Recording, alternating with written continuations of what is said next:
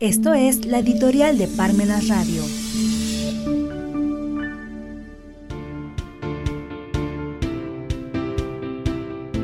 ¿Se terminó el dumping laboral?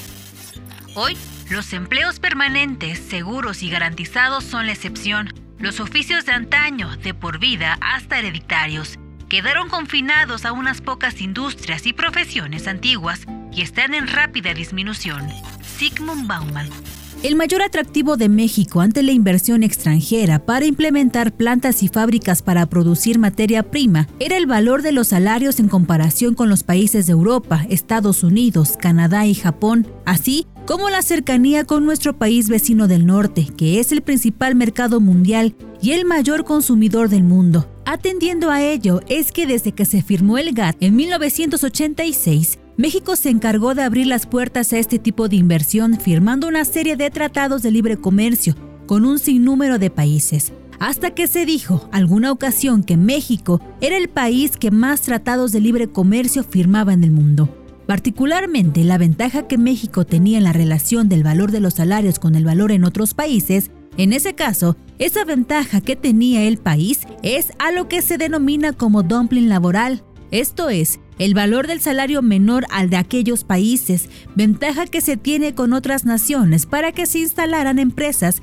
que requieren de mano de obra, más que empresas que necesiten de tecnología, pues el atractivo en México son los salarios y, por qué no decirlo, la capacidad de los mexicanos desde los obreros hasta ingenieros altamente capacitados e incluso provenientes de universidades públicas mexicanas. Hoy, el valor del paso ante el dólar, las reformas laborales, el incremento del salario mínimo son muestras de la presión extranjera para combatir el dumping laboral mexicano. Simplemente el valor del peso ante el dólar no beneficia a la industria que se propagó con el tratado previo, esto es el de 1994, es decir, la industria maquiladora. Queda en la palestra para una mejor respuesta. Si precisamente una de las causas que provocó la devaluación del peso con el dólar en diciembre de 1994, con el denominado error de diciembre y luego el efecto tequila, con los países de Latinoamérica, fueron razones o intereses extranjeros, pues si el 1 de enero del 94 entró en vigor el Tratado de Libre Comercio con los países del norte de América,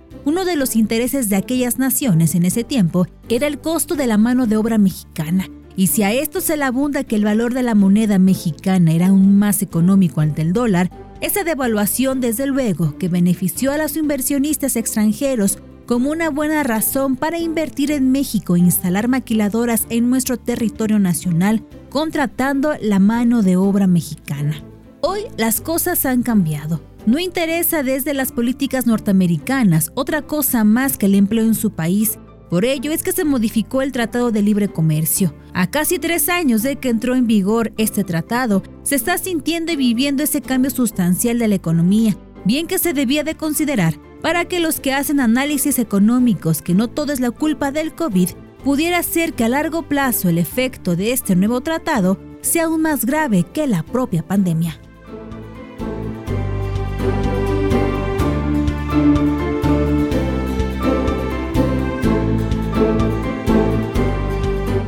Los tiempos nos impiden leer, pero no nos impiden escuchar.